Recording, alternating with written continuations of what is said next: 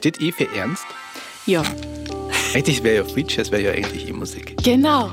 Das ist es. Das finde ich so spannend, ja. Ich habe nämlich, wo ich das erste Mal Free Jazz gehört habe, habe ich mir gedacht, hä? Das ist ja genau das gleiche. Und der Grund, warum das ja. so, so ähnlich klingt, ist einfach, weil wir die Struktur nicht erkennen können in der neuen E-Musik. Es gibt sie aber. Äh, man muss äh, eine klare Grenze ziehen zwischen Idealismus und Selbstausbeutung. Normalvertrag Bühne. Kann man sich super daran halten, aber in Österreich der Preis ist sehr weit unten.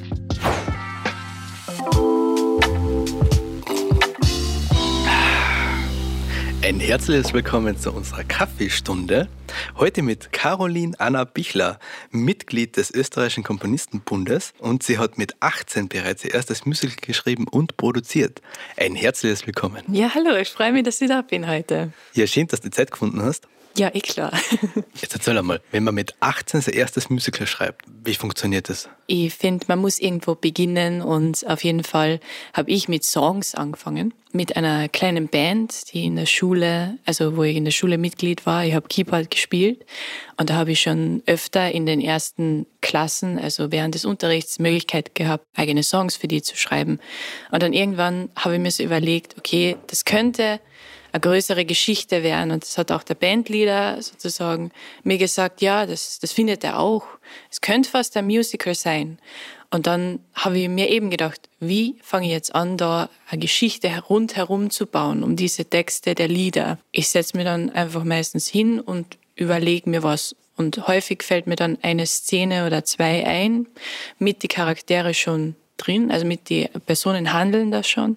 Und ich schreibe das mal auf und dann überlege mir, okay, sind diese Charaktere schon fertig oder brauchen die noch jemanden und so weiter. Und dann äh, entsteht das so ein bisschen wie so ein Netzwerk, so ein kleines. Die Storys sind dann aber abhängig von den Liedern, was ja schon ja. geschrieben waren. Richtig, ja. Damals war es noch anders. Jetzt ähm, gehe ich es manchmal auch von der anderen Seite an. Also, dass ich zuerst äh, Stories oder Charaktere finde mhm.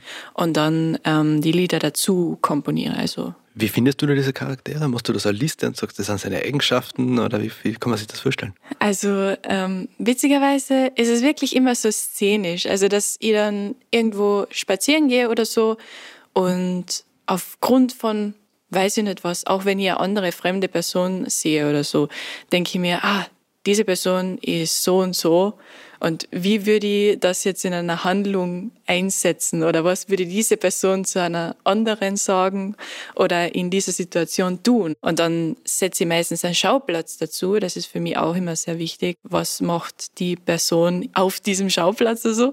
Und beim meinem ersten Musical habe ich deswegen einen sehr bunten und so extremen, sagen wir mal, Schauplatz gewählt, also Las Vegas und mhm. Casino, weil da kann man sehr viel machen. Also im Casino ist grundsätzlich ja ein großes Thema oder halt ähm, ein großer Schauplatz, wo viel passieren kann. Da kann eine Sängerin sein, da kann ähm, Croupier sein, da kann Mafia sein, da kann alles Mögliche passieren. Und deswegen habe ich dann bei meinem ersten Musical eben diesen Schauplatz gewählt, weil ich dann mir gedacht habe, da kann eine Person zum Beispiel sein, die will Pokerspieler werden. Aber eine andere Person kann dort handeln, die möchte Sängerin werden. Und genau so ist es bei meinem ersten Musical eben. Es geht um eine Anwältin eigentlich, die kündigt, weil sie möchte Sängerin werden. Mhm. Ähm, sie sagt zu ihren drei Freundinnen an ihrem 26. Geburtstag, ja, ich fahre jetzt nach Las Vegas. Und die anderen so, warum jetzt Las Vegas und so? Und sie, ja, eigentlich hat sie das immer so fasziniert, diese großen Shows, die es dort ja gibt und so ähm, Entertainment-Sachen und sie möchte da irgendwie reinkommen. Sie hat aber keinen Plan wie. Und sie fährt dann einfach mit denen dorthin und versucht ihr Glück, aber kommt da wirklich zu zwielichtigen Leuten dazu und muss dann wieder ihre eigentlich Anwaltskills verwenden, dass sie da wieder rauskommt. Also die Message ist grundsätzlich, nichts ist umsonst, was du mal lernst ähm, und grundsätzlich auch Unterhaltung so im Vordergrund stehend, einfach gute Musik wollte ich damals so. Und das ist eigentlich, finde ich, hat gut funktioniert. Jetzt warst du damals beim allerersten Musical. Das mhm. ist ja nicht beim einen geblieben, sondern waren ja da mehrere. 18. Mhm. Was war der Vorbildung oder, oder der Vorkenntnis, dass du das überhaupt bis dahin geschafft hast? Also, wo ich zehn Jahre alt war und schon vorher, habe ich also Klavierunterricht zuerst genommen und ich habe mich immer schon sehr für alle möglichen Musikrichtungen interessiert. Also ich habe schon sehr viel so selber probiert, Gitarre, ein bisschen Akkorde und Texte, so. Aber das war für mich nur Spaß. Aber dann war ich eben in der Musikhauptschule in Seeboden. Das ist jetzt die NMMS, Neue Musikmittelschule Seeboden. Ähm, und die haben wirklich eine sehr gute Ausbildung eigentlich oder sehr gute Einblicke in ganz viele unterschiedliche Performing Arts Bereiche. Also ich habe da Opernproduktionen machen können, also mitmachen können, auch als Darstellerin. Mhm. Ich habe Korrepetieren gelernt für einen Chor. Ich habe auch selber im Chor gesungen und so weiter. Für Nichtmusiker, was heißt Korrepetieren? Ähm, Korrepetieren heißt, dass ich Klavier begleite. Also ähm, wenn jetzt der Chor ein Lied singt, zum Beispiel Sunny Side of the Street war eines der Sachen, was ich immer gespielt habe. Ähm, und manchmal singen sie ja a cappella, aber teilweise klingt es auch cool, wenn mal Klavier dabei ist. Und das ist für die jungen Sängerinnen ja auch oft leichter, wenn sie die Melodie erhören. Mhm. Und am Anfang hat das eben eine Lehrerin gemacht, aber die hat dann mich empfohlen, weil sie eben gesehen hat, ich kann das sehr gut, so Gesang begleiten, also ich habe da sehr gutes Gefühl dafür. Und habe ich wirklich schon mit 13 und 12 so den Schulchor immer begleitet, ja. Und da lernt man, finde ich, sehr viel. Also weil man sieht, okay, wie funktioniert Stimme mit Harmonie dazu, mit Akkorden, wie funktioniert das? Wie kann man sowas begleiten, harmonisieren? Ich habe das selber oft vereinfacht, was in die Noten gestanden ist, weil ich eben noch nicht ganz so gut war, habe ich Sachen weglassen müssen, aber schauen müssen, dass es trotzdem gut klingt am Klavier. Da finde ich, habe ich sehr viel gelernt. Und auch dadurch, dass ich diese Theaterproduktionen mitmachen habe dürfen, habe ich auch gesehen, okay, was ist da Backstage bei einem Theater alles dabei? Oder was braucht man? Welche Proben benötigt man, um jetzt zum Beispiel ein Musical auf die Bühne zu stellen? Da braucht man Kostümproben und so weiter. Also da gibt es ja ganz viel Unterschiede. Ressourcenplanung. Richtig, das auch. Ähm, und dann in der Oberstufe war ich eben sehr lange in dieser Band. Da habe ich dann auch gesehen, okay, wie ist das mit auf- und Abbau der Instrumente und so weiter. Also das war eher so der Musiker-Blickpunkt. Und das mit Management und so weiter, das habe ich mir dann teilweise einfach durch meine erste Produktion auch selber gelernt. Also ich habe wirklich vorher nicht so genau gewusst. Ich habe zwar schon gewusst, okay, diese Rollen brauche ich, diese Funktion, also Regie und Kostüm, das brauche ich, das habe ich gewusst. Aber zum Beispiel nicht so wirklich das Administrative gewusst, so wie, wie manage ich das, dass ich äh, Förderungen bekomme vielleicht für die Produktion oder dass mir jemand etwas sponsert. Wie macht man das? Wie macht man so einen Vertrag, wie macht man einen Sponsorvertrag oder so. Und wie vor allem die Location, das Miete. Als Veranstalter mietet man ja meistens die Location, wo man auftreten möchte oder wo man seine Künstler auftreten lassen möchte. Und das war wirklich lustig, weil da bin ich dann teilweise so ins Spital damals in den, ins Tourismusbüro gegangen und habe dann so gesagt, ja, ähm, wie kann ich den Stadtsaal mieten? Und sie hat mich so angeschaut, so, ach, wie, wie meinen Sie das? ich so, ja, ich möchte gerne Theaterproduktion machen. So, die war eh sehr freundlich und hilfreich. Aber sie hat dann so ein Riesenbuch herausgenommen, wo sie die ganzen Termine einträgt. Das wird, in vielen Gemeinden ist es ja analog. Und dann hat sie mir eben so Termine gezeigt, wo ich freien Termin hätte. Und dann gibt's eben den Vertrag. Und da war die Frage, wie bekomme ich das Geld dafür? Und da haben wir an der Schule, am Borgspital, einen Kulturverein damals gehabt. Jetzt hast du ja quasi dann im Anschluss ein Studium gestartet. Mhm. Und das Ganze in Klagenfurt. Richtig. Wie kann man sich denn ein, so ein Studium in Klagenfurt vorstellen? Was macht man denn da? Also ich habe ja mir das selber ein bisschen zurechtrichten müssen für das, was mich so interessiert hat, weil ich war zum einen auf der Alp-Maria-Universität, da beim See, und da habe ich Kulturmanagement studiert. Also das Studium heißt ja angewandte Kulturwissenschaft. Aber man kann sich durch die Seminare, die man wählt, eigentlich gut so festlegen in die Richtung, in die man gehen will. Es gibt Leute, die wollen mehr in die Wissenschaft gehen, die machen dann mehr so anthropologische Sachen. Aber ich habe halt sehr geschaut, dass ich viele Management-Seminare besuche, auch vom Institut von Medien und äh, Kommunikationswissenschaft ein paar Seminare und so. Und das andere, was ich studiert habe, beziehungsweise noch jetzt gerade fertig mache, die letzten drei Seminare, ist eben klassische Komposition weil ich eben auch gesehen habe, okay, das, das möchte ich noch weiter vertiefen. Ähm, und da habe ich dann das managen müssen. Also manchmal da Seminare und dann wieder zur anderen Uni zu fahren und so. Die andere Uni heißt Konservatorium in Klagenfurt? Jetzt nicht mehr. Die Echt heißt jetzt mehr, ja. äh, Gustav Mahler Privatuniversität. Ist es jetzt seit zwei Jahren, ja. Und ich mache aber ein Diplom, also ähm, vom Konservatorium sozusagen den Curriculum, der wurde übernommen für die Leute, die schon vorher da waren, so wie mich. Mhm. Und ich mache das jetzt eben noch fertig, ja. Das heißt, wenn du die Studienrichtungen alle fertig hast, was bist du dann? Ja, also ich habe Master of Arts in Kulturwissenschaften, das habe ich schon. Und dann habe ich ein Diplom in klassische Komposition. Also man könnte nur sagen, man ist Diplom-Komponistin und Master of Arts. Und das andere kann man sich ja, also ich würde sagen, ich bin halt Kulturmanagerin. Für mich würde ich das sagen, weil ich halt das für das verwende, sagen wir so, also das Wissen. Deswegen, man muss sich das jetzt selber fast zurecht richten. Es kommt ja darauf auch an, welche Jobs oder welche Bereiche man dann auch wirklich arbeitet, finde ich. Dann kann man sich erst so wirklich benennen.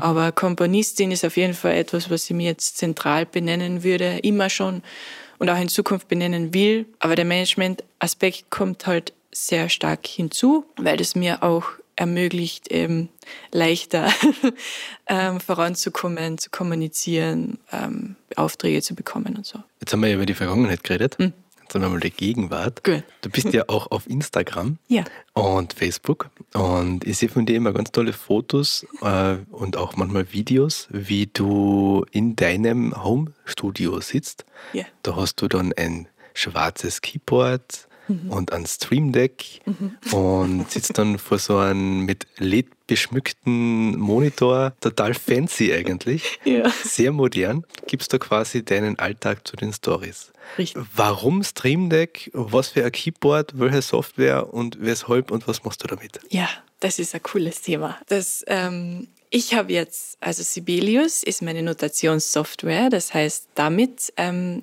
mache ich dann wirklich Noten, also Sheet Music. Also ich mache einfach damit den Notentext, beziehungsweise für Instrumentalmusik. Dann habe ich auch Pro Tools, das ist von der gleichen Firma, also Avid, ähm, die Digital Audio Workstation. Das verwende ich oder will ich in Zukunft auch mehr verwenden für so Film- und Werbemusik und auch für virtuelle Instrumente. Es ist ja auch sehr wichtig, dass man das hat. Und das Stream Deck, da gibt's halt eine Erweiterungssoftware, wo man diese Shortcuts, die man normalerweise auf der Computertastatur immer lernen hat müssen, oder man kann sie auch noch immer lernen für, wenn man jetzt im Zug sitzt, braucht man die auch, weil da hat man Stream Deck jetzt nicht mit. Da gibt's das eben mit Symbol. Wenn ich zum Beispiel eine bestimmte Note, Notenwert auswählen will, gibt's einen Shortcut normalerweise. Ach, du schaltest mit die Raster um zwischen ganze Viertel, Sechzehntel. Alles, ja. Auch, ich kann sogar Expressions dazu, also Forte, Ja. Piano und so, das ist alles. Ach cool, das heißt, anstatt dass du Shortcuts verwendest für Sibelius, verwendest du einfach das Stream Deck und sagst, und jetzt möchte ich gerne ein Viertel oder, oder die Tonhöhe klickst du oder mit der Maus. Tonhöhe klicke ich mit meinem Keyboard, deswegen habe ich Ah. Keyboard. Also das erkläre ich jetzt weit. Also ich habe dann auch ein äh, Master Keyboard, könnte man sagen, weil es ist auch mein MIDI-Controller, aber das ist eigentlich ein normales Stage-Piano, was ich habe. Ich mag das sehr gern, dass alle die Dinge, die ich habe, für mehrere Sachen verwenden kann, weil ich sehe mich selber nicht als Tonmeister oder so oder Sounddesigner, das bin ich ja nicht. Also es ist einfach so, dass man als Komponist finde ich, das aber braucht, was ich habe, weil es einen die Arbeit extrem erleichtert. Und wenn ich jetzt einen Notenwert eintippen möchte, dann habe ich zwei Möglichkeiten. Ich kann auf dem Stream Deck zum Beispiel den Notenwert wählen und dann den Akkord gleich spielen. Ich schreibe das genauso hin. Oder was sogar noch cooler ist, ich kann auf äh, Aufnahme drücken und wenn ich, ich muss dann halt sehr genau im Takt spielen, dann schreibt er die Noten genauso richtig hin ähm, in dem Rhythmus, wie ich spiele. Und das geht nicht nur mit einer Melodie, sondern das geht mit fast orchestralen, äh, zweihändigen Akkordverläufen. Also ich kann da das Ganze, sozusagen den Klavierauszug könnte ich einspielen und dann mit den anderen äh, smarten Sachen, die Sibelius noch so hat, das aufteilen. Das heißt, du teilst das dann quasi auf die Orchestrierung auf und sagst, das ist jetzt dann für die Violinen gedacht und das ist jetzt dann für die Cellos gedacht und Mhm. Ja, so. aber ich muss dann ja noch viel nachbearbeiten, weil natürlich ist so in der Live-Musik, äh, vor allem in der zeitgenössischen Live-Musik, da wollen die Musiker schon sehr viel auch textliche Anweisungen haben, die sie dann erst ausführen. Ach, das heißt, im Sibelius schreibst du dann noch dazu, was da, wie das gedacht ist, Expressions und so weiter. Alles Mögliche. Also da sind mhm. sehr viele Sachen, die hört man auch nicht. Also man kennt es ja vom Pro Tools jetzt, da würde man das alles so bearbeiten, dass man es auch gleich hört, wie man es möchte. Also der Vorteil von in der Box, aber in Wahrheit muss es ja. jetzt ein Mensch noch spielen. Ja, muss genau. noch wissen, was du jetzt willst. Und das, das ist eben das, was ich so wertvoll finde, dass ich mir das auch gelernt habe, dass ich das auch kann. Mhm. Ähm, weil wenn ich zum Beispiel mit einem Musiker kommuniziere, wenn ich weiß, okay, die Hälfte von einem Soundtrack beispielsweise muss ich eben in der Box machen. Das ist ja meistens so, weil es ist ja auch finanziell und so weiter begründet, dass man jetzt nicht immer Orchester. Die, die analoge Variante, die kann man sich halt nicht leisten. So ist es, ja. Also deswegen, wenn ich dann eine Musiker, Musikerin äh, einlade, also meistens nicht zu mir, weil ich muss sagen, aufnehmen bin ich jetzt auch nicht ausgebildet. Mhm. Das mache ich gern extern, zum Beispiel hier. Mhm. Stimmt. ähm, aber ja. Oft und gern gesehen. Ja, dann kann ich eben die Noten dem Musiker geben und der ist dann immer zufrieden, weil der auch weiß, okay, da steht alles da, was er braucht. Da muss er nicht so viel herumfragen, weil natürlich kann man jetzt auch nur den Rhythmus hinschreiben und die MIDI-Messages, die, die sagen dem ja nichts. Stimmt, ja. ähm, und dann wird er nicht wissen, soll ich da jetzt ein Laut, leise, soll ich da Crescendo und so weiter. Diese ganzen Begriffe, mhm. die lernen ja die Musiker im Deswegen finde ich auch sehr cool, dass ich auf der Uni war, weil da kriege ich das ja mit. Mhm. Sehe da, wie übt dieser Mensch jetzt, um zum Beispiel eine Orchesterstelle zu bekommen. Das ist ja ganz kompliziert, wie die sich mit dem Ausdruck in den Noten oft beschäftigen. Also die überlegen zum Beispiel über eine Symphonie stundenlang, wie hat der Komponist jetzt an dieses Crescendo genau mit Ausdruck gemeint. Und dann, und dann wird variiert und probiert. Richtig, ja. sehr spannend, finde ich das. Ja. Wovon lebt man eigentlich nie ein Studium? Ich habe eben spezifisch versucht, wirklich bezahlte Aufträge zu bekommen. Das heißt. Das klingt schwierig. Ja. Aber ich habe bei meinen ersten zwei Aufträgen habe ich wirklich Glück gehabt, weil die sind entstanden durch eben mein Musical-Projekt, also das erste in der Schulzeit. Und da hat eine ähm, PR-Agentin, könnte man sagen, war sie damals, die hat freie Journalistin so, die hat mir dann noch ähm, angerufen und hat gesagt, sie möchte auch ein Musiktheaterstück kreieren, mhm. ähm, äh, basierend auf den Kindertheaterstücken oder Kinderbüchern von Janosch. Und sie möchte halt, dass ich das vertone. Sind das die gewesen mit der Ente? Genau, also das war am Katschberg. Ähm, das ist jedes Jahr. Also mhm. meine äh, Lieder erklingen da immer wieder. Natürlich äh, manchmal mehr, manchmal weniger, weil es immer wieder eine neue Geschichte ist. Aber in die ersten Jahre war das ganz ein schönes Projekt, ähm, auch bezahlt. Und ich würde auch sagen, es war gut bezahlt, finde ich. Ähm, es war eine sehr schöne Erfahrung. Und ich habe da ähm, eben vier, fünf Lieder ähm, geschrieben, also auch im Sibelius-Programm, dann mit den Musikern einstudiert. Das war eine kleine Liveband. Und wir waren da am Berg, also Open Air. Und für die Kinder hat es da eine Erlebniswanderung gegeben. Da waren so Stationen und die Musiker sind da immer gewandert mit den Kindern und da habe ich dann, das war ganz cool, weil da habe ich so viele unterschiedliche Dinge machen können. Also so wie Wandermusik. So, da habe ich mir dann überlegt, was möchte ich, was da klingt, wenn die da so durch die Berge wandern. Das klingt total spannend. Das war wirklich cool, ja. Und dann hat es eine größere Bühne gegeben oder einen größeren Schauplatz und das war so schön, weil da war rundherum ein Koppel, also so mit Pferde und manchmal auch Kühe, also halt ein Bauer, der die Alm bewirtschaftet halt. Und die Tiere haben mir zugeschaut. Also die Tiere sind immer so beim Zaun gestanden. Ich habe da so ein tolles Video, aber das kann ich beim Podcast nicht sagen. Aber, aber ja, das ist wirklich, das war super. Und die ersten zwei Sommer habe ich das gemacht. Aber dann im zweiten, also im zweiten Studienjahr war da ein anderes Stück was ich dann wieder vertonen habe können. Und dann danach hat sie dann, also die Organisatorin hat dann von die vorherigen Jahre die Stücke wiederverwendet, beziehungsweise die Melodien wiederverwendet. Und bis heute ist das so, also jetzt muss ich nichts mehr, bis heute halt nichts mehr Neues habe ich schreiben müssen bis jetzt, weil sie immer wieder das verwendet hat, was ich sehr schön finde, dass es eben immer wieder aufgeführt wird auch. Naja, damit prägt man natürlich auch ein gewisses Maß an Kultur, gell? Ja, ich finde es voll super. schön. Ja, und also es gibt es auch schon irgendwo in Deutschland in einem Stadttheater ein Musical mit Janusz. Das habe ich sehr lustig gefunden. Cool. Und wie schaut das eigentlich heutzutage aus mit den Themen in deinem Bereich? Ich kenne es ja aus der Popularmusik. Du bist ja eigentlich die E-Musik. Mhm. Ähm, Sprich, es gibt ja E- und U-Musik. Mhm. In der U-Musik, also in der Unterhaltungsmusik, ist es ja so, dass wir durch Spotify ja sehr geplagt sein, dass ja keiner mehr CDs kauft und so. Mhm. Und man war ja früher eigentlich wirtschaftlich immer darauf gebunden, CDs gekauft zu oder verkauft zu bekommen.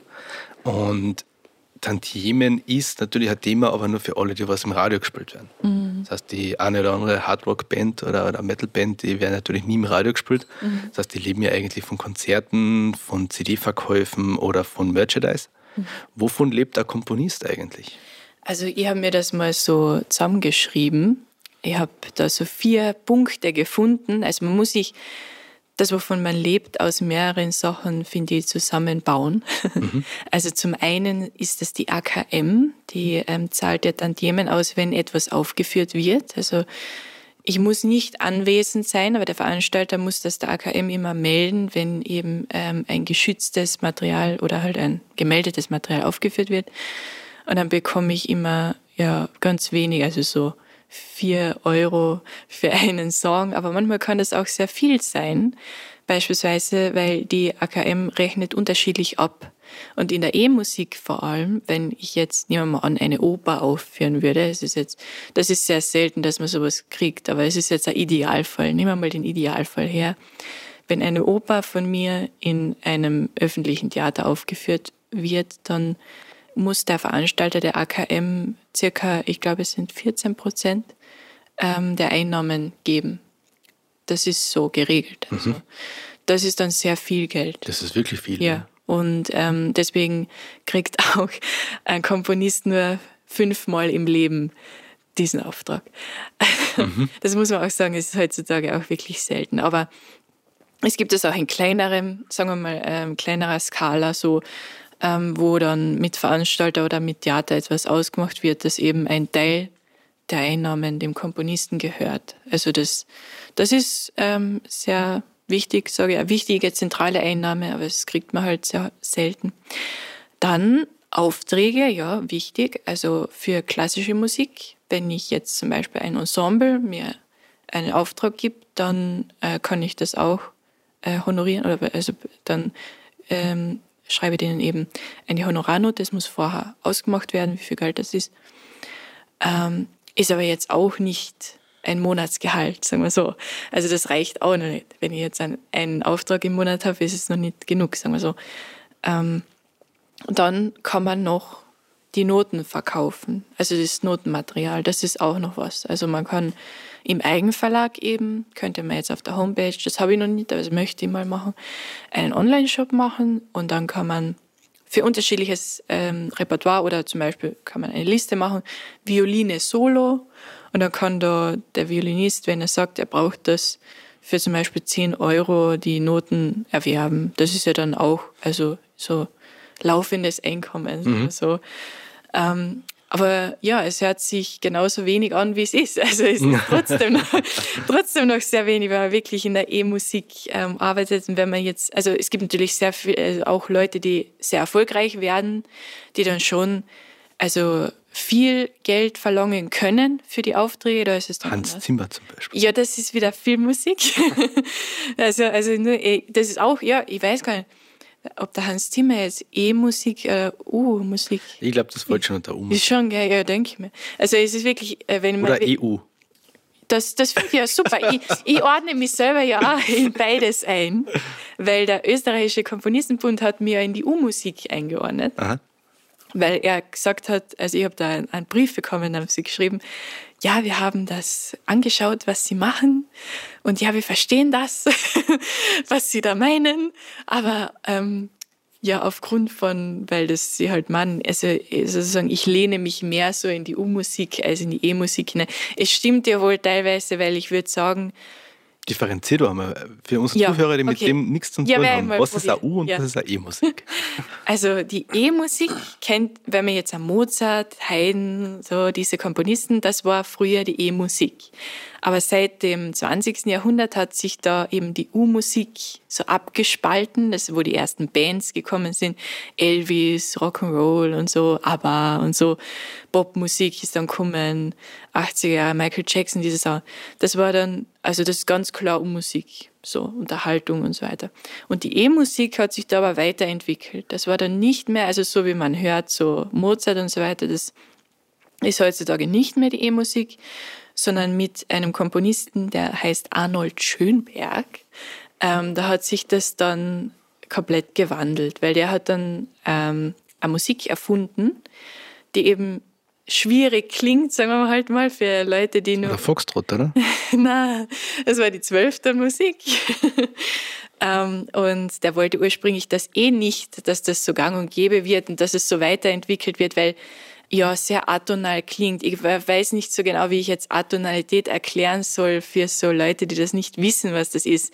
Aber man kann es ja auch googeln. also, also, hier stoppen wir googeln nochmal Atonal. Ja, ja. Wikipedia. Ja, ja, bitte.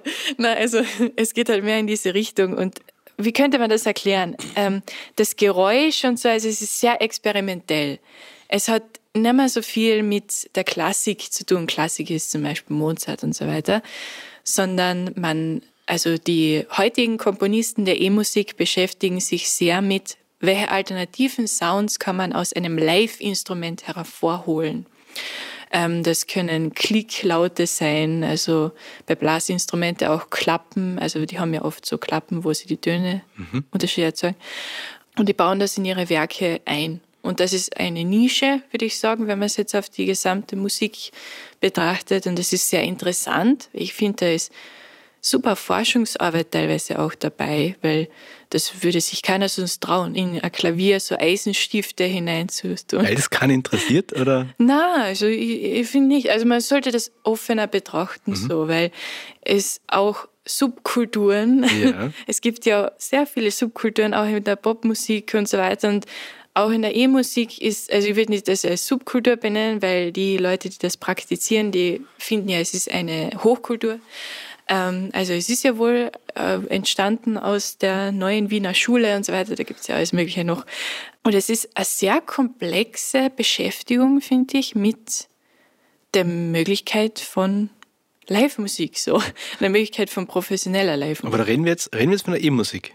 Oder ja. ist das schon die U-Musik? Nein, es ist E-Musik. Das ist nur E-Musik. Alles, also ich finde. Steht E für Ernst? Ja, ist wirklich, ja. Der Moritz lacht, es steht E steht für Ernst. Es steht, für Unterhaltung. Es ist ernsthaft, ja. Ist, deswegen sage ich Hochkultur. Also der Ernst der Musik ist Hochkultur. Ich finde das ja wohl wirklich so. Also es kann sehr spannend sein, dass man sich so, dass man die ähm, Harmonie also das schön klingende so dekonstruiert und wirklich dem andere Bedeutung gibt oder sich dann auch, also ein Beispiel ist zum Beispiel ähm, die Oper Koma vom äh, Georg Friedrich Haas, das ist ein Komponist, der zum Beispiel in der E-Musik sehr bekannt ist. Der hat sich damit beschäftigt, was würde ein Koma-Patient ähm, sehen oder wie, wenn der aufwacht, wie würde er seine, seine, seine Wahrnehmung der Welt im Koma beschreiben? Und er ist dann im Theaterraum dunkel und man hört so Stimmen so verteilt und so. Also man ist selber so wie der Koma-Patient. Mhm. Ist ja total interessant eigentlich. Aber natürlich ist es für viele Leute auch beängstigend, wenn sie in einem dunklen Theaterraum sitzen, in so einen Tunnel hineinschauen und dann nur so äh, Horrorfilmmusik nennen das viele Leute hören. Ähm, also das. Ja, du bist halt sehr isoliert und eigentlich ja. kriegst du nichts mitgeteilt außer Schwingungen und, und elementare Elemente aus der Musik, die da wahrscheinlich ziemlich ja, Angst so, machen. Ja, so ist es, genau. Und das ist, das ist die ernste Musik, finde ich heute, obwohl es gibt auch immer mehr so Komponisten, also wie ich und auch der Lehrer, den ich habe, der Thomas Modrey. Ähm, wir beschäftigen uns mehr mit Tonalität, das heißt mehr wieder in die Richtung, wie es mal war. ähm, ja, das ja. heißt äh, ganz normal noch den Gesetzen der Zwölfklangmusik und so? Äh, ja, Zwölftonmusik ist ja wieder Atonalität. Also wir beschäftigen uns auch mit ähm, klassischen Tonsatz. Also mhm. Tonsatz ist so wie die Tonsatzlehre aus der Romantik und Klassik. Also so, wir verorten uns da so 1850 oder da haben, da haben sie wirklich das dann aufgeschrieben, meine ich. Und das lernen wir heute auch noch. Also so dieses 4, 1, 4, 5, 1, das kommt ja auch von da. Also das, da meine ich Akkorde. Mhm. Also das ist in der Popmusik ja auch oft. Die klassische Popmusik genau. zum Beispiel. Und das, ähm, ja, man kann das sehr wohl beides. Und wir sagen halt, also das sind nicht nur wir zwei, es sind ja auch mehr Komponisten heutzutage, dass man beides verbinden kann. Also dass man sehr wohl ähm, einen Klang, der vielleicht die Leute mehr so einfängt, eine mehr Leute einfängt, sagen wir so, mit der Komplexität der neuen Klassik. Ja. Das heißt, wenn man jetzt dann sagt, ein Nordpiano und so weiter mit all Klangfarben, was er so hat, ist dann eigentlich die Verbindung zwischen E- und U-Musik. Das, das, ist, das ist cool, dass du das äh, sagst, weil es gibt auch elektronische E-Musik. Das ist ja fast ein Widerspruch in sich. Ja, gell. Aber es gibt's, ja. Das machen sie. Also das sind vor allem Sounddesigner. Also ich glaube, Mhm. im Producerwesen könnte man Sounddesigner nennen, die wirklich, so wie man viel, man macht das ja oft, man samplet irgendwas, was man in der Natur hört oder so. Und man kann sich so vorstellen, dass diese Komponisten ähm, wieder in seiner Audio-Workstation ähm, zum Beispiel sich ein Komponist, der sich mit Wasser beschäftigt. Da habe ich jetzt einmal einen Podcast gehört, genau. Und die hat dann wirklich so Fluss und Ding aufgenommen und äh, Distortion dazu gemacht und so weiter. Und da ist wirklich eine Stunde, hat sie dann gesagt, sie nennt das eine Symphonie. So. Und das ist dann ganz spannend, weil da, da ähm, überlappen sich so viele Begriffe und dann verwendet jemand Symphonie für das und so. Und das ist, finde ich, was die heutige E-Musik, also wo die Chance liegt der heutigen E-Musik, weil man eben von vielen Dingen, die schon mal waren, äh, lernen kann mhm. und dann das eigene da hineinbringen kann. Und ich hoffe halt, dass es in Zukunft auch mehr gefragt wird. Weil ich finde, das Problem derzeit ist ein bisschen wegen dem Umbruch, dass sehr viele Ensembles noch diese Dekonstruktion, so wie was ich früher erzählt habe, haben möchten und diese Art neue Tonalität nicht so wollen noch oder in Auftrag geben.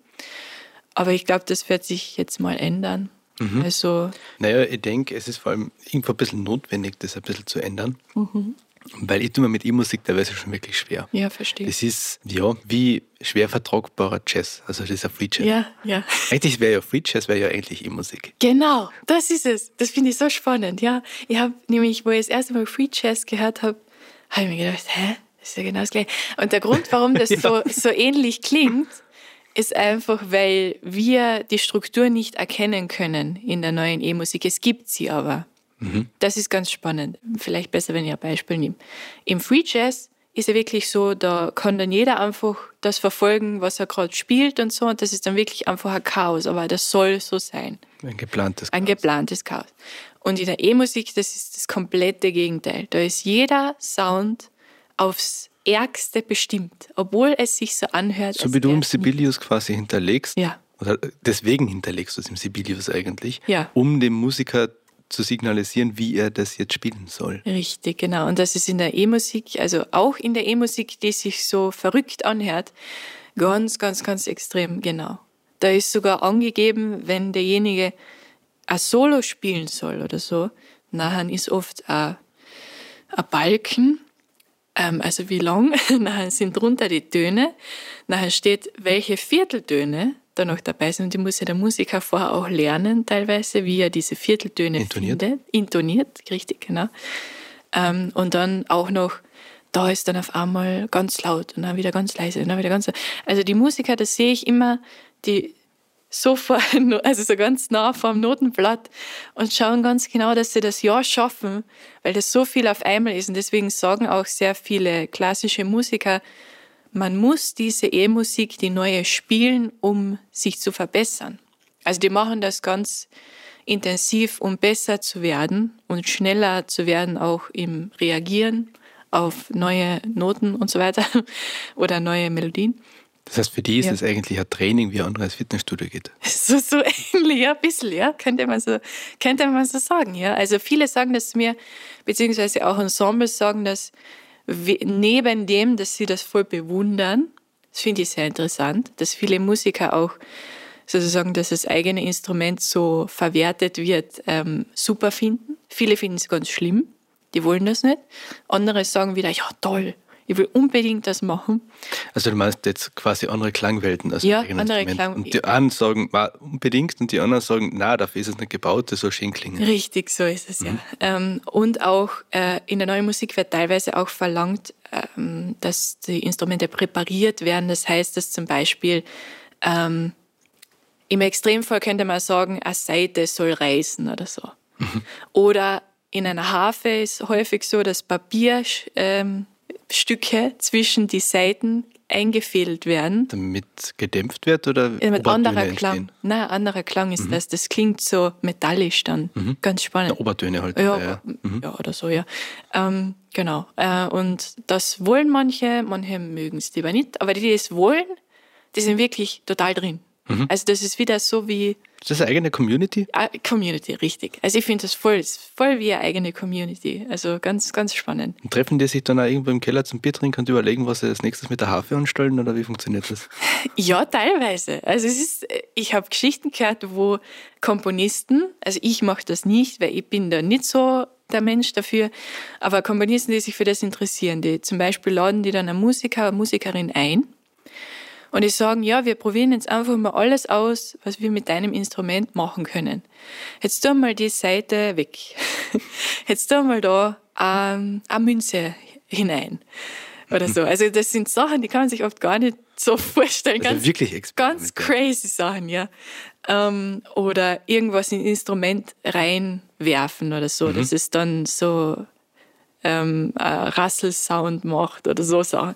Ganz, ganz great. Und Aber es ist witzig, eigentlich, Entschuldige. Ja, äh, eigentlich ist das ist in der Unterhaltungsmusik, also in der modernen Popularmusik, ist Mhm. es ja eigentlich äh, an Gang und Gäbe oder man müsste schon sagen an Vogue, dass man sich seinen eigenen Sound kreiert. Richtig. Ich finde das voll so viele Parallelen zwischen Ja, den total. Sachen.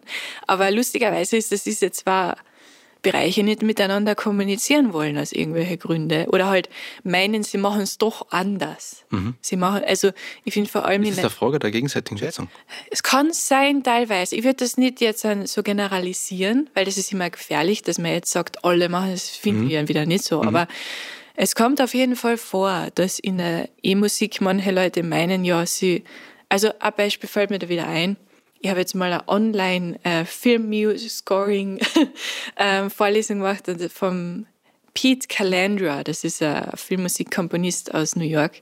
Und er hat erzählt, er hat eben eine Komponistin getroffen, die so E-Musik schreibt und die hat zu ihm gesagt, sie würde, also bevor sie ihren Namen auf eine Pop-Musikproduktion draufschreibt, äh, weiß ich nicht, geht sie ins Exil oder so.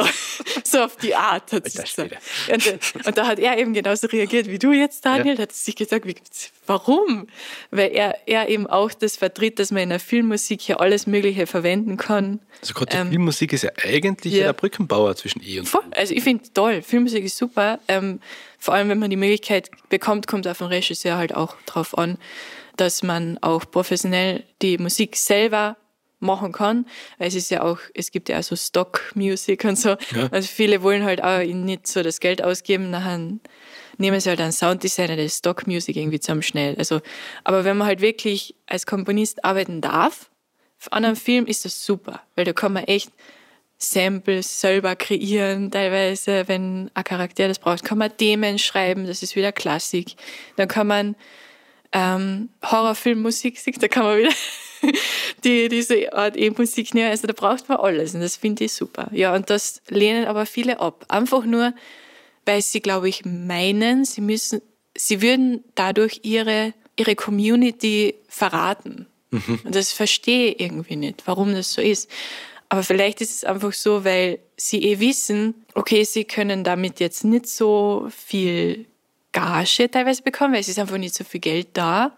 Und ich glaube, das ist so immanent geworden, diese Selbstaufgabe. Also dieses, lieber habe ich nicht so viel Geld, aber ich trage zum Gemeinschaftswissen bei, indem ich diese E-Musik schreibe, anstatt dass ich U-Musik mache und vielleicht etwas mehr verdiene, weil das ist es nicht wert so.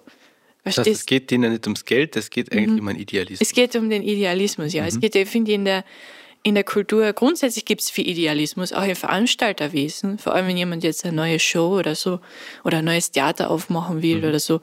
Das gibt es überall, aber ich habe. Aber der Idealismus ist ja total wichtig, gerade in unserer sehr, Gesellschaft, weil wenn es alle nur ums Geld gehen hat, dann. Na, soll es ja nicht. Aber ich finde, es soll da eine Balance geben. So. Mhm. Und ich, ich persönlich ähm, finde, also wäre mir schon recht, dass ich damit auch was verdienen kann, weil äh, sonst ist es ja schade, wenn man da jetzt an Stunden über Stunden und so investiert und wirklich gar nichts dafür kriegt, wenn man es ja machen könnte oder halt erreichen könnte, etwas dafür auch zu bekommen oder auch Leute so es ist ja, ist ja schön, wenn man jetzt einen Musiker eine Freude macht, dadurch, dass man ein Werk schreibt für den und der sagt, ja, ich schätze das und ich äh, bezahle dir auch ein bisschen was dafür und dann haben wir alle erfreut. Also, mhm. Das finde ich am idealsten, warum nicht? Und ähm, Idealismus ist auch ganz interessant, weil ein Professor, der Herr Katzianka, vielleicht hört er das, das wäre cool, der, der hat immer zu mir gesagt, äh, man muss äh, eine klare Grenze ziehen zwischen Idealismus und Selbstausbeutung. Und, und das, ja. ist, das werde ich mir für immer merken, weil das ist genau das meine ich. Also so, und ich mache sehr gerne Sachen gratis auch. Also ich mache auch sehr gerne Dinge, ehrenamtlich nennt man das ja, oder halt ähm, wo keiner was davon hat, also äh, monetär jetzt gesehen, aber natürlich künstlerisch meistens schon, weil das finde ich auch super. Und ich finde, man sollte zur Gemeinschaft schon beitragen, aber es soll doch nicht nur das sein, weil da macht man sich, denke ich, was vor, weil ich denke, jeder wird gern ein bisschen eine Entschädigung bekommen für die viele Arbeit, die er sich macht. Also ich bin ja Unternehmer und als Unternehmer ist es ja. immer so, der Moritz, unser Lehrling, der kriegt sein Gehalt. Der steht ihm zu und den kriegt er, komme was wolle. Mhm. Und wenn ich es aus meiner eigenen Taschen zahlen muss. Ich als Unternehmer, ich nehme nicht viel aus aus der Firma. Mhm. Ähm, ich sage aber trotzdem, am Ende des Monats muss das Auto getankt sein, der Kühlschrank gefüllt, der Kindergarten meiner Tochter gezahlt ja. und die Miete. Und das Handy. Genau. Und darüber hinaus brauche ich nichts. So sage ich es auch, ja. Äh, und ich glaube, das ist genau dieser Weg zwischen Idealismus und Kapitalismus genau. den du aber gehen musst als Künstler, mhm. weil wovon soll meine Kunst existieren, wenn ich nicht mehr existiere, weil ich es mir nicht mehr leisten kann, meine Kunst zu machen. Das ist genau super, perfekt gesagt. Weil ich bin nämlich auch nicht für Kapitalismus. Also das ist, glaube ich, auch das Problem, dass viele dann gleich mal urteilen, dass sie sagen, okay, wenn man das nicht will, dann ist man gleich Kapitalist oder so. Ähm, Finde ich aber nicht. Also ich bin auch der Meinung, wenn ich einmal ähm, die Möglichkeit habe, sozusagen mir alles zu erhalten, nur dadurch, dass ich diese Aufträge oder so halt habe, da bin ich schon so zufrieden. Mhm. Und das reicht mir einfach. Wenn ich auch noch ein bisschen Geld sparen kann, vielleicht, um irgendwann dann einmal was zu kaufen oder so, dann, dann bin ich noch überzufrieden. Also so. Aber das ist trotzdem, das ist ein eigener Schlag vom Mensch, ja. der das so leben kann. Stimmt. Ähm, das gilt nicht für jeden oder das funktioniert nicht bei jedem. Ist richtig. Wenn jetzt den, den klassischen Angestellten hernimmt, der im Büro sitzt, äh, 9 to 5, mhm. äh, dem geht es darum, Krankenstand gehen. Dem geht es darum, dass er äh, Urlaub gehen kann. Dem geht es darum, dass er jede Überstunde gezahlt kriegt. Und dem geht es vor allem darum, dass er vielleicht noch eine Kantine hat oder sonst irgendetwas Wichtiges, äh, damit er dann halt einfach so seinen geregelten Arbeitsablauf hat. Den hast du als Künstler aber nicht. Und man schreibt sich als Künstler quasi völlig frei von diesen ähm, Pflichten, die man eigentlich in der Gesellschaft so im Alltag erleben will oder muss, um überhaupt Teil der Gesellschaft zu sein. Auf der anderen Seite klammert sich der Künstler ja völlig aus dieser Gesellschaft, in der wir uns befinden, für die wir ja unsere Kunst machen. Mhm. Wurscht, ob das jetzt Filmkunst ist, Musikkunst ist oder äh, Theaterkunst als Schauspieler. Und auf der anderen Seite leben wir ein komplett anderes Leben. Und diesen Gap dazwischen, der ist total witzig, weil der Kunstkonsument, der, für den wir ja quasi unsere Künste machen, dem ist das alles überhaupt nicht bewusst. Mhm, der ja. sieht jetzt den Künstler auf der Bühne, der denkt vielleicht noch darüber nach, dass der Ticketpreis vielleicht ein bisschen teuer war, weil der Sitz ist jetzt vielleicht nicht gerade der bequemste, ähm, denkt aber nicht viel darüber nach, wie viel eigentlich der Künstler noch kriegen sollte, damit er überhaupt seinen Alltag noch bestreiten kann. Ja. Gleichzeitig ist aber der Künstler, und das hat der Christian Höbling das letzte Mal so toll gesagt, mhm. ich hoffe, ich sage es jetzt richtig, sonst schneide ich es einfach eine. aber sinngemäß hat er gesagt, dass die Künstler in Österreich lernen müssen, sich selbst mehr wertzuschätzen. Weil ich zu ihm gesagt habe, oder meine Frage an ihm war, was muss denn die Kunstszene in Österreich lernen? Und er hat gesagt, die Kunstszene in Österreich muss lernen, mehr Selbstwert zu erfahren, beziehungsweise sich mehr selbst zu schätzen. Auf jeden Fall. Und ich glaube, dadurch entsteht eine gewisse Art äh, Preisgestaltung. Auf jeden Fall. Ähm, wir haben ja in Österreich, finde ich eben das Problem auch, dass es nicht wirklich so einen geregelten Gagenraster für mhm. jeden künstlerischen Bereich gibt. In Deutschland gibt es das. Vor allem im Theaterbereich gibt es diesen Normalvertrag Bühne. Mhm. Und da, ist das, da steht das alles drin. Da kann man sich super daran halten. Ähm, aber in Österreich, finde ich, gibt's, es gibt Empfehlungen von der MIKA, also das ist ähm, Music Austria, die Informationsgesellschaft. Ähm, aber diese Empfehlungen in der Praxis werden die nicht so wirklich eingehalten, beziehungsweise der Preis ist sehr weit unten, wie du Woran liegt das? Weil die Künstler eben selber ähm, vor Jahren oder schon, es hat sich so entwickelt, angefangen haben, Dinge, finde ich, auch zu billig anzubieten. Also Dumping. Da, Preisdumping nennt man es ja, genau. Also ja. finde ich ja. Ähm, beziehungsweise, dass es halt auch so viele Künstler teilweise gibt, dass der Veranstalter oder der Konsument das immer irgendwo billiger finden kann. Also das ist es halt auch. Es gibt tatsächlich sehr viele. ja. Eins der Gründe, warum ich mein Schlagzeugstudium abgebrochen habe, war, weil ich nicht einer von den 35 aus meinem Lehrgang sein wollte, die das Schlagzeugstudium fertig ja. machen. Äh, weil wenn ich auf Lehramt studieren gehe, dann möchte ich auf Lehramt auch unterrichten. Genau, ja. Äh, jedes Jahr mhm. zig Leute, fertig werden. Mhm. Und dann gibt es, weiß ich nicht, 10, 12 Stellen Mhm. Man berichte mir bitte, wie viele Stellen es wirklich gibt. Irgendwo kann man das hier hinschreiben, das äh, wo wir das dann lesen. Ja. Ich werde es im nächsten Podcast dann einbauen und berichtigen. Ja. Aber ich glaube, es sind, man müsste im Musikschulwerk einmal nachfragen, sicher nicht mehr als 12 oder 15 Lehrstellen. Ja, genau. Wovon die noch teilweise von den gleichen Lehrern inne sein, weil das sind eh nur Teilzeitstellen. Das ist es eben, ja. Und da, da, das ist ganz, ganz schlimm irgendwie. Also so, weil ich als Management erfahrene Person sehe da einfach den Zustand von außen. Und ich finde es dann immer so schade, wenn ich so viele tolle Künstler sehe, mhm. die dann eben wegen dem Idealismus und weil sie selber vielleicht auch nicht so genau wissen, was jetzt eine gute Gage wäre oder was eine gute Arbeitsbedingung wäre, sich für sowas, so Sachen einfach hergeben, die nicht ideal sind, wo sie dann teilweise nur Fahrkosten gezahlt kriegen oder nur ähm, Verpflegung, das ist jetzt vor allem im Filmbereich mehr jetzt der Fall, aber im, im Sängerischen ist es halt, ja, kriegst du einen Hunderter, wenn du auf meiner Hochzeit singst. Und dann kriegst du den Hunderter in die Hand.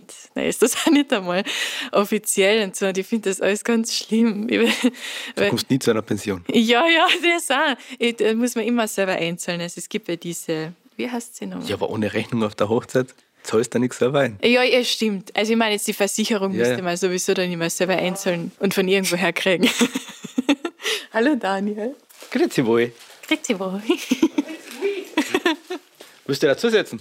Ja, das wäre lustig. Also wir begrüßen jetzt einmal den Daniel mitten in der Runde, der war gerade auf einem Meeting, ist Druck. Hallo Runde. Hallo. Hallo. Hallo.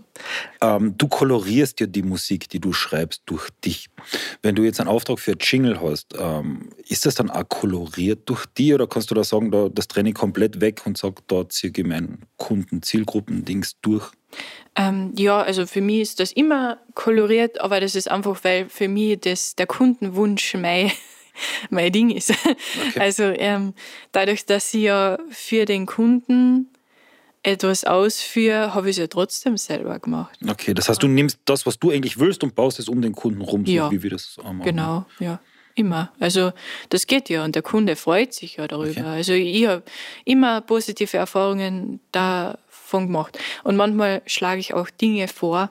Ja. Also das sage ich dann auch, wie wäre es zum Beispiel mit diesem Genre oder so. Okay. Und ähm, ja, dann also wenn man sich, glaube ich, traut, auch zu sagen zum Kunden, äh, ich würde vielleicht gerne in die Richtung was machen, weil ich finde, das passt zum Konzertprodukt, dann sagt der Kunde sehr oft, ja, hey, ist eigentlich cool, finde mhm. ja. Also ich finde ja, die Kunden haben eine Freude, wenn man ihnen mehr Vorschläge macht und so äh, Einblick gibt, ähm, aber sie natürlich auch äh, freilässt, dass sie auch was sagen können, weil das soll man nicht, dass man jetzt sagt, ey, ich mache meine Sache und entweder zahlst du mir oder nicht. Nein, okay. das ist es nicht, sondern einfach halt, ja, Austausch, ja. Wenn du schreibst, ja. Äh, wo Also abgesehen davon, dass du die Dinge dann umsetzt bei dir in deinem privaten Studio, wie kommst du auf die Ideen und was motiviert dich beziehungsweise was inspiriert dich? Also ich muss jetzt nicht auf einen Berg gehen und dann fällt mir was ein auf dieser und dieser Location.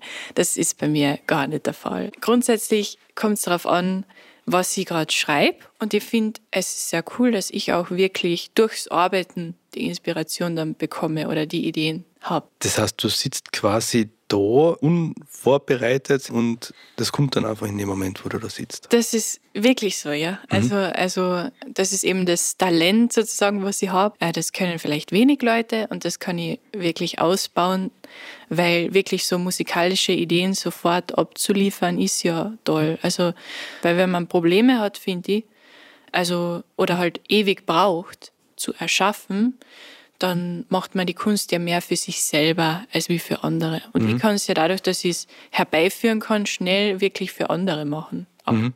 Ja.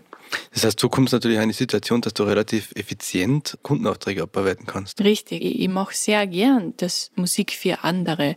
Ich habe manchmal in der Komponistenwerkstatt, nennt sich das, das ist eine Stammtischrunde in GmbU. Wir nennen es auch gern Stammtisch. Aber wir reden da halt über unsere Prozesse auch und so weiter. Und viele besprechen auch und sagen, ja, sie arbeiten manchmal monatelang an einem Werk mhm. und sie machen das ähm, damit das dann perfekt wird. Und wenn jemand anders dann sagen würde, ein Dirigent, ja, das können wir den Teil A, B oder so verkürzen, dann ist das so wie Betrug. so, da bricht der Zacken aus der Ja, genau. Ja. Also für mich ist das nicht so, weil ich arbeite sehr gern für die anderen Bereiche der Musik. Also wenn jetzt ein Dirigent wirklich sagen wird, ja, das gefällt mir nicht oder das geht nicht aus irgendeinem Grund, dann würde ich fragen, ja, warum geht's nicht? Würde mhm. mal reden und dann sagen, passt du mal weg. Das heißt, wenn er das Argument dementsprechend hat. Natürlich, du mal ja. sofort weg. Habe ich in Proben immer sehr lustige Erfahrungen. Wenn zum Beispiel ein Konzert war mal, wo mehrere Komponisten waren ähm, und ich war dann so, ja, okay, ähm, spielen wir mal mein Werk. Gespielt, dann hat er gefragt, ja, das, das kann ich nicht so spielen. Ich so, ja, tu mal weg. Alle so, wie, tu mal weg. Weil sie das nicht gewohnt sind. Normalerweise würde dann der Komponist sagen, was hast du gesagt? Warum fühlst du das? Warum? So, so jetzt ganz extrem gesagt, aber ihr versteht schon, mhm. man. Ähm, ja, deswegen, das sehe ich eben anders. Also, Komponisten kennen Mozart etc. Wie werden die bekannt? Dadurch, dass sie den einen Auftrag bekommen. Na, Spaß, muss ich anders erklären. Also ähm, ursprünglich haben sie einmal Lehrer, die auch mal bekannt waren. Das ist sehr wichtig, dass man zum Beispiel mhm. ähm, bei Georgi Ligeti ist also ein Komponist. Das sind alles Namen, die werden niemandem was sagen. Aber wenn man zum Beispiel bei so jemandem in die Schule gegangen ist, dann hat man selber Möglichkeiten, einmal in der Community gleich mal anerkannt zu sein, finde ich. Okay, also Mentoring. Mentoring, richtig, ist ein guter Ausdruck. Ja, Mentoring ist dadurch eben bekannt und dann muss man, finde ich, Orchester und Ensembles überzeugen, dass die auch Musik von einem spielen wollen. Wie, wie, wie, macht man das? Wie stellt man sich das vor? Man schickt ein Musikstück an Ensemble? Zum Beispiel könnte man machen, aber meistens ist das auch durchs Mentoring entstanden, okay. dass dann der Mentor sagt, er hat jetzt ein Konzert und da darf man auch ein Stück dazugeben oder so. Und dann wird die Presse vielleicht drüber schreiben. Auch wieder so Kultur, da gibt es auch neue Musikzeitschriften und so. Okay. Und dann entwickelt sich das. Wie, wie, wie wird man Komponist. Also, so wie du sagst, ist es irrsinnig schwierig, wenn ich jetzt sage, ich will jetzt komponieren, komme ich in das gar nicht ein. Äh, eher, eher wenig. Ja. Muss ich das lernen? Muss ich das studieren? Also, wenn wirklich jetzt, wenn wir Komposition in der E-Musik jetzt reden, weil U-Musik ist ja ganz was anderes, ähm, in der E-Musik brauchst du wirklich den Mentor. Und da musst du auch ähm, das musiktheoretische Wissen, also du müsst fast in einer Uni studieren für klassische Komposition. Okay, das heißt, ohne dieses theoretische Wissen ist Komponieren sehr schwierig geht eigentlich nicht. Nein. Das heißt, ein Naturtalent kann man nicht sein. Ähm, ja, also es gibt Naturtalente, die sind aber meistens, haben die mit diesen harmonischen Strukturen schon seit Baby zu tun. Mhm. Und die haben das dann so internalisiert, dass sie das äh, reproduzieren können, improvisativ am Instrument. Und dann okay. sind die auch schon besser oder so oder halt ähm, schon weiter. Dadurch einfach, dass sie so extrem, aber man braucht dieses theoretische Wissen. Wirklich ein E-Musik-Komponist zu sein, muss man studieren und diese ganzen oder halt ähm, Musiktheorie extrem sich selber einlernen auch. Okay. Findest du bei U-Musik ist das nicht so? Ich finde, es gibt schon ein bisschen einen Unterschied zwischen einem Komponisten, weil Komponist ist für mich immer, der sich mit allen Instrumente auskennt, der sich mit Notation auskennt und so weiter, der äh, mit Musiker die Arbeit kennt äh, im klassischen Bereich. Aber es gibt ja auch so Musiker, die einfach selbst ein bisschen probieren und dann zum Beispiel ähm, ins Mikro reinspielen ein bisschen, dann den Text so frei dazu singen und dann haben die ja auch was komponiert. Das darf man ja nicht mindern. Das ist ja wohl Komposition. Aber das, dazu finde ich nicht, dass man unbedingt jetzt dieses Theoriewissen braucht, weil ich finde, wir sind eben dieser Ummusik ist man ja mehr ausgesetzt. Und man lernt diese harmonischen Strukturen auch unterbewusst und kann dann, wenn man talentiert ist, finde ich. Die 145 CEG und so weiter, ja. das heißt halt dann äh, Lagerfeiermusik, Gitarschrumpeln ja. und dann habe ich meinen Text und dann und dann ist es fertig, genau. Also so. Man hat da wirklich das Gefühl, wenn man sich heutzutage Ö3 anhört oder, was ja wurscht bei einem Radiosender, ja. äh, dass die meiste Musik ist halt sehr einfach gestrickt. Das ist eigentlich immer das gleiche in Grün. Ich denke, das ist natürlich durchaus etwas, was jetzt nicht so große Fachkompetenz voraussetzt. Ja, aber viele Leute sind da kompetent, die das machen. Also darf man wieder nicht. Ähm, ich glaube, ich glaub, äh, dass die Leute in der U-Musik äh, dafür die besseren äh, Social Media Menschen sein 100%. und die besseren Marketing-Leute ja. und ganz genau einen Strategieplan dahinter haben, wie die ihr Musik, ihr Popularmusik ansetzen, um sie quasi möglichst breit wirksam an den Mann und an die Frau zu bringen. Richtig. Und das ist halt genau das Defizit, was viele in der E-Musik auch ähm, haben, aber einfach weil das immanent ist der Community, weil die halt so abgeschlossen ist und weil die Musik ja nicht für jedermann ist, so mhm. in einer Weise, es versteht sie nicht jeder, sagen wir halt. Und sie sich vor allem wirtschaftlich ja nicht verknüpfen mit ihrem Werk. Also ja. Sie sagen, es ist eher der Idealismus, als wie, es muss mir jetzt ein Geld bringen. Genau, also ist, ist wichtig, äh, soll man auch so machen, finde ich. Also äh, es hat seinen Platz so, ähm, aber da muss man halt auch wissen, okay, das ist einfach so. Also es wird halt, dann wird man den Erfolg einfach nicht haben, so, weil, weil man es leider nicht wirklich verkaufen kann teilweise. Oder nur sehr wenige Leute. Lustig ist ja schon, dass es schon in der klassischen Musik teilweise große Konzerte gibt für neue Musik. Mhm. Also ähm, wo so viel Harmonika in Berlin oder so dann auf einmal nur neue Musik spielen für ein Konzert. Aber das ist einmal in drei Jahre. So in das heißt, Richtung. da spielen dann E-Musiker U-Musik.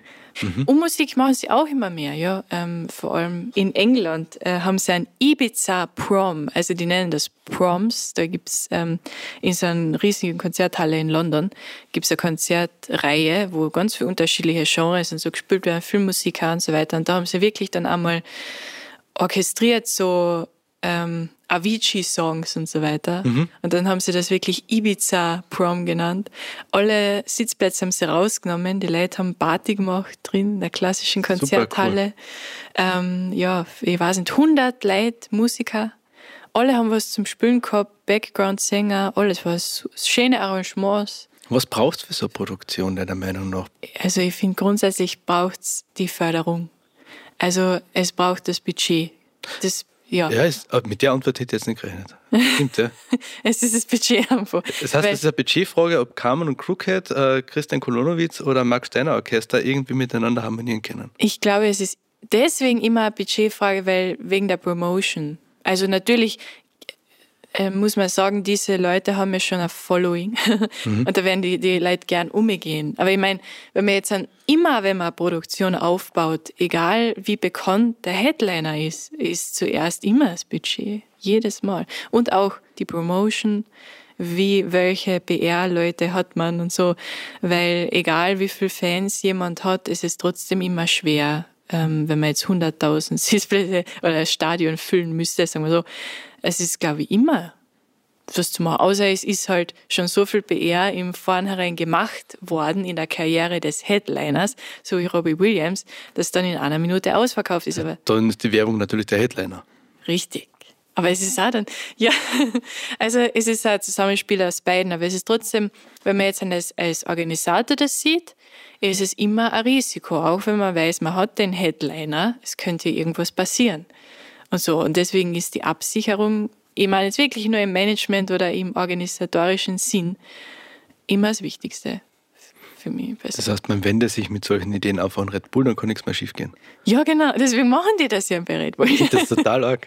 Ja. ja, deswegen machen die das ja so. Und es gibt ja, ähm, ich weiß jetzt nicht mehr, wie das heißt, Orchester in Deutschland, die auch ganz viele so Projekte machen, wo die dann zum Beispiel von dem Computerspiel Assassin's Creed auf einmal äh, ein Konzert machen. Nur von dem ähm, Melodie. Nur von der Musik, die Ja. aus dem Spiel vorkommt. Ja. Ich finde das großartig, ja. Das ist ja cool. Ich finde das echt super, ja. Ähm, aber trotzdem müssen die wissen, okay, wir haben auch die Kapazität, das voll abzusichern, budgetär. und So. Das kommt immer als erstes, aber ähm, die haben eine Konzerthalle eben und die sind dort ansässig. Also es ist auch so ein Proberaum Ah, sozusagen. Oder ja. Es ist nämlich häufig so, dass eine Konzerthalle, eine große, hat meistens ein Orchester. Das ist ja auch in Wien so, dass äh, Wiener Musikfreunde sind ja die Wiener Philharmoniker. Ja. Also so ist das in vielen großen Städten einfach, ja. ja, eine der letzten Fragen, weil jetzt sind wir schon lang. Ja. ähm, welcher Vertriebsweg ist der wichtigste, um Musik quasi an den Mann zu bringen? Dass man auch Social Media Präsenz hat. Ähm, jetzt neu ist ja TikTok eben, also neu ja für uns Ältere ist es neu. Die anderen, die verwenden es wahrscheinlich jetzt schon lang. Ähm, aber ähm, das sind auch jetzt schon, also da weiß man, da muss man sein, weil da kann man wirklich durch den Algorithmus, kann man echt die Zielgruppe schnell finden, die man braucht oder halt die, das, die, die das begeistert. Denkst du, dass die Zielgruppe sich dadurch ergibt oder muss man schon vorher wissen, wie man da bedient? Es ist durch Social Media ähm, kann es dann auch überraschen. Also da kann man dann auch zu einer Zielgruppe kommen oder zu einer Altersgruppe, beispielsweise, die man vorher nicht sich gedacht hätte, dass die das begeistert oder so.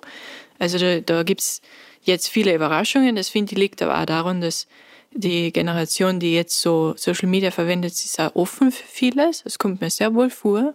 Weil es gibt auch zum Beispiel einen TikToker, der ist Schauspieler, also wirklich professioneller Schauspieler. Und der macht da echt schräge Sachen so. Und die finden das aber toll. Und die sind so 15 oder so. Die begeistert das. Und die gehen jetzt wegen ihm ins äh, Münchner Schauspielhaus. Was man gar nicht, ja. ja, also so, man, das, da gibt's vielleicht jetzt, denke ich, einen Umbruch, ja. Social Media ist ganz wichtig, aber ich meine jetzt, an, ich habe jetzt an wegen Vertrieb, habe ich jetzt auch daran gedacht, dass es dann geschützt ist und offiziell und vertrieben wird. Das ist tatsächlich auch ein wichtiger Punkt. Ja, da, das ist Spotify auf jeden Fall, weil Social Media geht zwar auch, wenn man eben Influencer ist, dann kann man ja auch durch die Werbung ein bisschen was einnehmen und so, durch die Werbeanzeigen, die man schalten kann oder die Instagram hat. Instagram und auch TikTok zahlt ja den Creatoren, die wirklich viel Follower haben, auch etwas. Aber das ist ja nicht, da kriegt man ja dann nicht für den Song so viel Geld, sondern das ist ja dann einfach für den Account. Und das ist ja auch ein Sinn von PR. Also vor allem ich als Komponistin muss mich ja als persönlich als Personal Brand darstellen. Ähm, und da gehört, finde ich, neben der Musik und so weiter eben auch die Selbstdarstellung dazu. Und ähm, deswegen habe ich auch Porträts und so weiter gemacht, weil ich auch viele Theaterfreunde habe, die jetzt Schauspieler und so weiter sind. Ich habe sehr viel mit denen zu tun und so weiter. Und die verorten mich gern in dieser Community auch, also auch von Darstellern mehr, wo ich selber keiner bin, aber ich mache ja viel für die, weil ich ja? Theaterstücke, ja, weiß ich, genau, Theaterstücke schreibe, Musicals und so. Ähm, und da passt es einfach dazu. Also so wie ich mich darstelle, passt einfach in dieses Kollegium hinein, sagen wir so. Und ähm, da bin ich nicht so verschlossen. Weil viele andere Komponisten, die stellen eben die eigene Arbeit im Vordergrund und das Gesicht ist nie dabei. Aber ich würde das gern ändern, weil ich finde, ich kann vielleicht den Menschen oder dieser Zielgruppe, die ich vielleicht mal haben werde oder so, junge Leute, ähm, dass ich denen dann erzählen kann, wie das jetzt abläuft, wie man jetzt ein Komponist eben sein, so wie jetzt in dem Podcast zum Beispiel. Ähm, und da muss man halt das Gesicht vorne haben. Und das fällt mir selber ja eh immer noch schwer, zum Beispiel auch mit zu filmen. Also das muss ich noch wirklich so lernen, weil zum Beispiel die Fotos, da ähm, ist mir wurscht, weil da weiß ich, okay, da kann ich mich anschauen, so auf die Art. Aber bei Fi- Film ist es immer noch schwierig, weil man muss sich ja gewöhnen. Einfach, wie man selber ausschaut. Man meint immer, man schaut komisch aus, dabei äh, muss man sich nur gewöhnen. Ja, man sieht es halt selber Ja, so nie, gell? ja, genau. Und ähm, ja, das muss irgendwie, weil ich finde, dadurch kann ich bestimmt auch Zielgruppe ansprechen. Wenn jetzt zum Beispiel, nehmen wir mal an, auf TikTok dann einfach erzählen würde, so komponiere ich das und das und so weiter, weil da muss ich ja sprechen auch. Mhm. Das traue ich mir noch nicht so. Aber ähm, auch so Vlogs und so zu machen, interessiert mich auch, weil ich ja die ganzen Skills dafür habe und ich glaube, das könnte spannend sein. Ich finde das auch extrem wichtig. Wir haben also Übersättigung am Markt, dass die Leute jetzt mehr buchen, wenn du eine persönliche Ebene zum anderen hast. Genau. Ähm, es ist mehr eine Freundschaft, die du verkaufst und ein Produkt ist nebenbei. Ja. Und ich glaube, das sollte in jedem Bereich viel mehr gemacht werden, dass ich mir als Mensch verkaufe mit genau. meiner Leistung als Nebenprodukt. Wir haben ja eine Playlist. Ah ja. Und diese Playlist füllen wir jedes Mal mit einem Titel. Richtig. Und zwar darfst du dir einen Titel aussuchen, der die in dein Leben begleitet hat oder dich inspiriert. Also es gibt einen Song, äh, der hat mich sehr lang oder schon eine sehr lange Zeit inspiriert. Das ist nämlich Hotel California von den Eagles. Ja, das hätte jetzt keiner erwartet. Also mit sowas Modernen hätte ich jetzt nicht gerechnet. ähm, ja, ähm, und in der Akustikversion. Also da gibt es eine Version, wo sie einmal mit Akustikgitarren gespielt haben. Der Grund, warum das dieser Song ist, ist einfach, ich persönlich komme ja mehr so aus Rock-Pop-Musik. Also das ist eigentlich die Musik, die ich immer sehr gern gehört habe. Classic Rock hat mich sehr interessiert und so. Und diesen Song habe ich einmal als Sample-Song auf so einem MP3-Player gefunden. Und ich finde einfach dieses Vorspiel, die die Eagles da gemacht haben bei dem Konzert, weil das, das ist extrem aufwendig und ähm, sehr klassisch angehaucht, sagen wir so, von dem, was der akustische Gitarrist, ich weiß nicht, wer von Ihnen da jetzt da akustische Gitarre gespielt hat, aber da ist alles dabei, da ist Percussion dabei, da ist Ding und nachher ähm, geht es so in diesen Pop-Song, Rock-Song über, den wir kennen. Es ist ja eine Alternativversion so. Mhm. Und warum mir das so inspiriert hat, ist einfach wieder wegen der Verbindung von Genres, wegen der Verbindung, also wegen dem Einbringen von Komplexität fürs Publikum und auch, weil es da so einen Überraschungsmoment gegeben hat, weil sie zuerst eben so ein Intro haben, wo man nicht das Thema heraushört und dann, wo der das erste Mal das Thema spielt, weil es war vor live Audience, dann flippen halt alle aus. Ja, also, yeah, es ist Hotel California. Und so, und ich finde auch den Text von dem Lied sehr schön und so. Vokalmusik habe ich sehr gern, ja. Und ich nehme heraus einen Song von dir drauf zu tun mit Christoph Ertl. Der Christoph Ertl hat eingesungen und da haben wir die ganzen äh, Instrumentalaufnahmen haben wir bei uns im Studio gemacht. Da gibt es sogar ein Musikvideo dazu, das haben wir in die Shownotes rein, das haben wir dann am Wörthersee gedreht. Das mhm. war circa genau vor einem Jahr. Genau, fast, ja. Fast, ja. Also es war noch Frühling. Ja, im März war es ja. ja. Ja, ich würde sagen, wir verabschieden uns und sagen danke fürs Zuhören und vor allem, äh, Caroline, danke für die Zeit. Ja, sehr gern. Tschüss. Tschüss. Ciao. Soll man, soll man Applaus einspielen?